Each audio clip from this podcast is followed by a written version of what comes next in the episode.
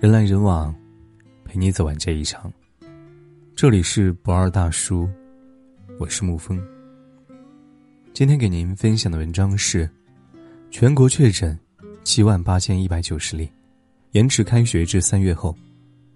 毁掉一个孩子，就让他放纵的过一个假期。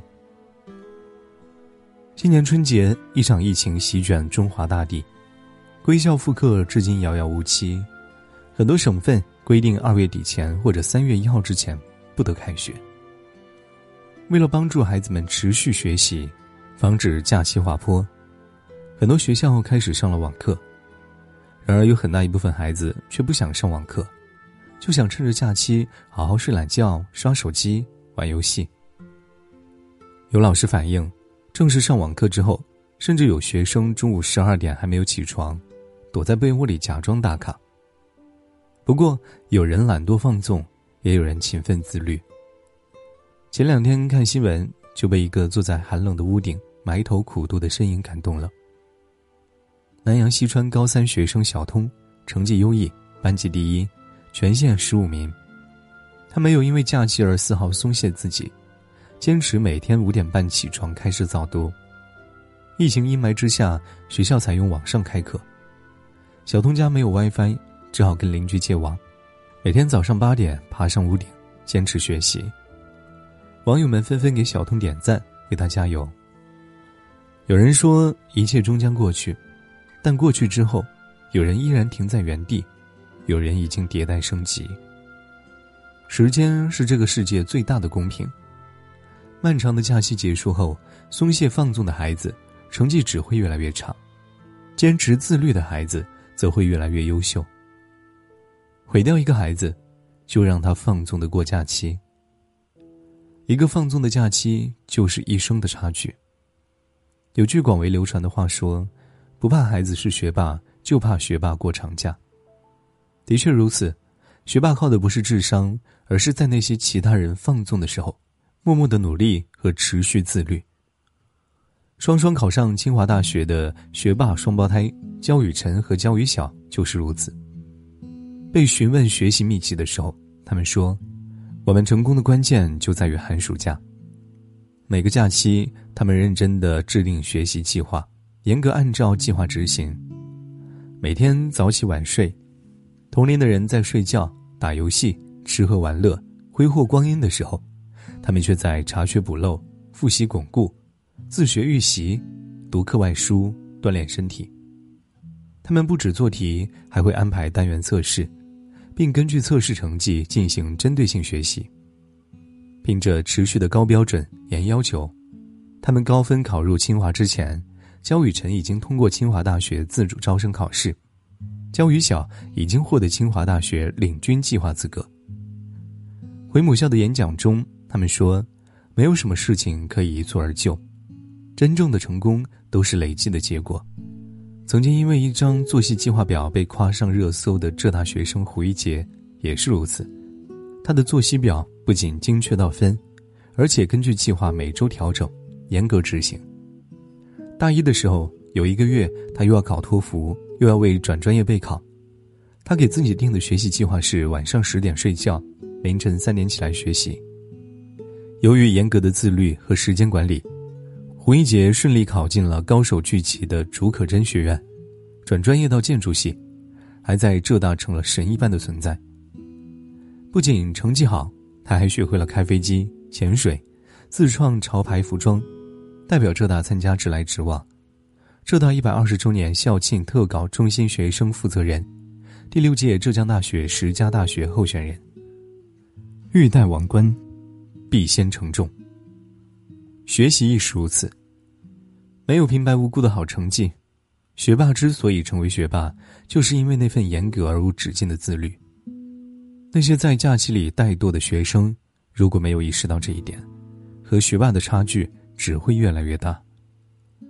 自律赢得的不仅是一时的好成绩，而是更幸福、更成功的人生。美国总统罗斯福曾说。有一种品质可以使一个人从碌碌无为的平庸之辈脱颖而出，这个品质不是天资，不是教育，也不是智商，而是自律。养成了自律习惯的孩子，赢得的不仅是一时的好成绩，而是以后更幸福、更成功的人生。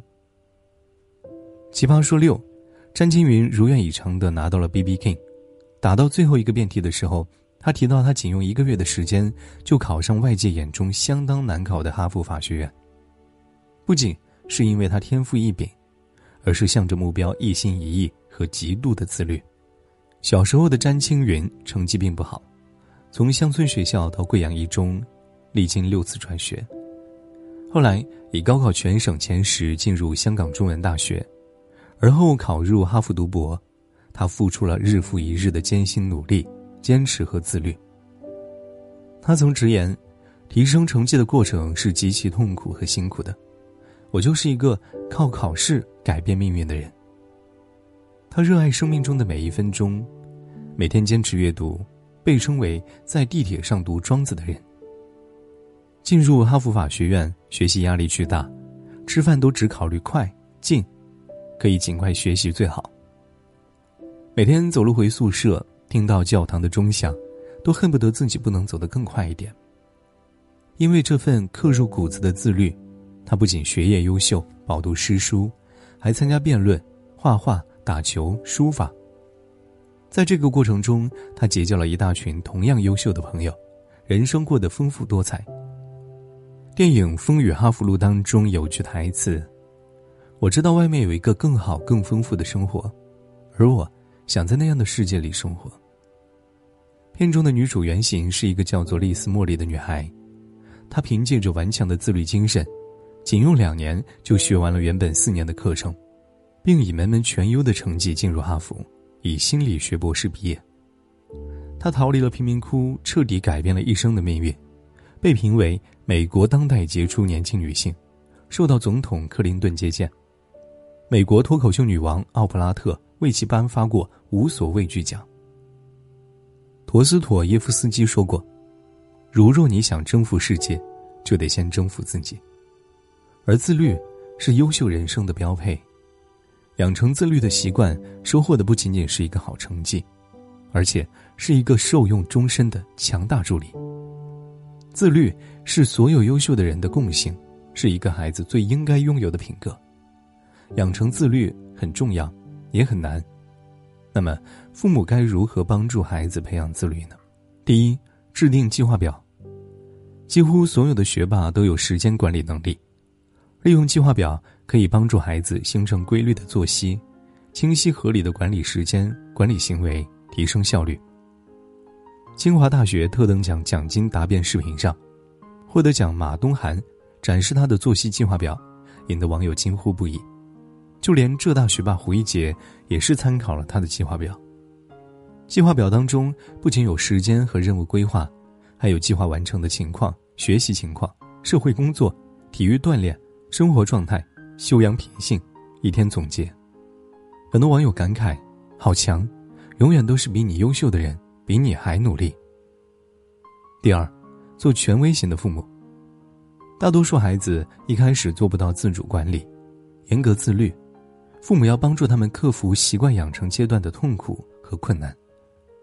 少年说有一期节目当中，初一的张景燕走上高台控诉爸爸：“你真的太狠心了。”原来小学毕业的张景燕恰逢十二岁生日，爸爸给她送了一份生日大礼，为期三个月的军训。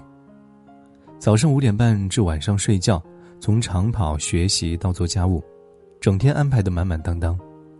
同学都用愤怒甚至鄙夷的目光看着张爸爸。张爸爸平静的问着女儿：“进入初中，觉得学习苦不苦，累不累，快不快乐？”女儿回答：“不苦不累，快乐，都不如军训苦。”台下一片掌声。这时，张景燕似乎明白了爸爸的良苦用心。爸爸对她说：“看似简单的军训，却是对人生更好的磨砺。”你能坚持三个月，就能坚持初中三年，人生的三十年。爱、金钱和孩子一书当中，把父母分成专断型、放任型、权威型。权威型父母是介于专断型和放任型之间的一种模式。这类父母通过说理和塑造权威，跟孩子保持沟通。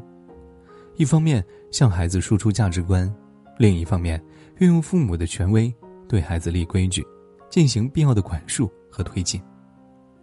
父母可以召开家庭会议，向孩子传递能量和价值，跟孩子一起制定计划，并进行监督管理及适当的奖惩。第三，保持仪式感。有些公司允许员工一周在家里工作两三天，同时要求员工在家也要着正装穿在电脑前，因为保持仪式感可以保持对工作的热情。同样，孩子假期在家起床就应该换掉睡衣，端端正正的坐在书桌前，认真读书，保持学习的心态。第四，树立自律的榜样。杨绛先生说：“榜样的作用很重要。”言传不如身教，父母自己也要自律，不能拿起手机就放不下，一看电视就停不了。在家的时候，你要跟孩子一样，每天规律作息、工作，并且学习。假期的放纵，开学后的鸿沟，少年时的放纵，一生的差距。知乎有个问题：孩子需要经历些什么，才会明白学业的重要性？高赞回答讲述了自己为难辍学后的打工经历，文凭低，在餐厅打杂、洗碗、拖地、剁菜、搬饮料、倒垃圾、通厕所，拿着最低的工资，住着最差的宿舍，在别人的呼噜中彻夜难眠。正如日本校园电影《龙樱》当中山本老师说的：“当天真的你们被无情的抛入社会之后，等待着你们的只有充斥着的不满和悔恨的现实。”想起以前读书的日子，才明白，原来读书不苦，不读书的人生才苦。他重新回到学校，刻苦自律，把高中落下的课补上，顺利上大学。读书很苦，自律很苦，但是通过读书获得的知识，通过自律获得的习惯，将使人一生受益无穷。愿每一个孩子在父母的帮助下，克服懒惰，培养自律。努力学习，把疫情笼罩下的日子变成一个自我超越的、有意义的假期。好了，今天的文章就给您分享到这儿。如果你喜欢的话，可以在文字下方点上一个再看，或者将其分享到朋友圈。我是沐风，晚安，亲爱的朋友们。你喜欢听那些悲伤的故事？你说悲伤的人才不会有心事。你喜欢对着窗子抽烟，见那模糊的脸。你说明天会不会太远，没有人能留在身边。像个过客一样走过这些年，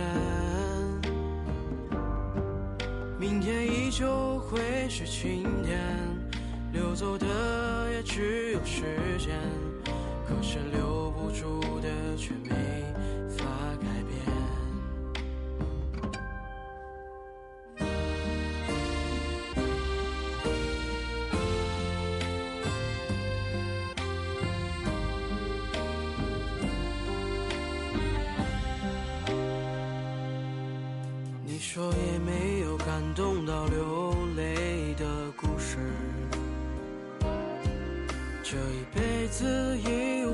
出，没有大志。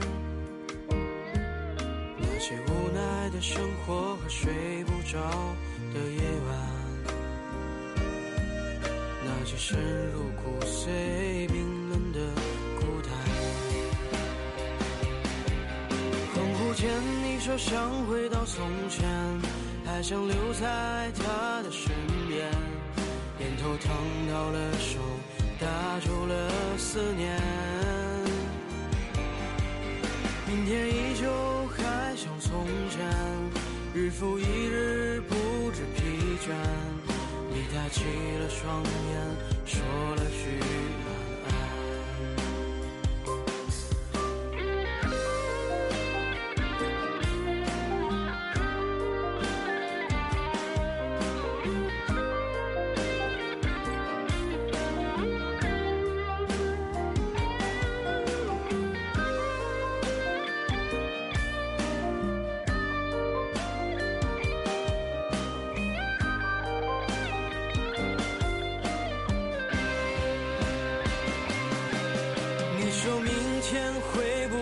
太远？没有人能留在身边，像个过客一样走过这些年。明天依旧会是晴天，流走的也只有时间，可是留不住的却没法改变。恍惚间，你说想回到从前，还想留在他的身边。烟头烫到了手，打住了思念。明天依旧还像从前，日复一日不知疲倦。你抬起了双眼，说了句晚安。你说下半辈子该有酒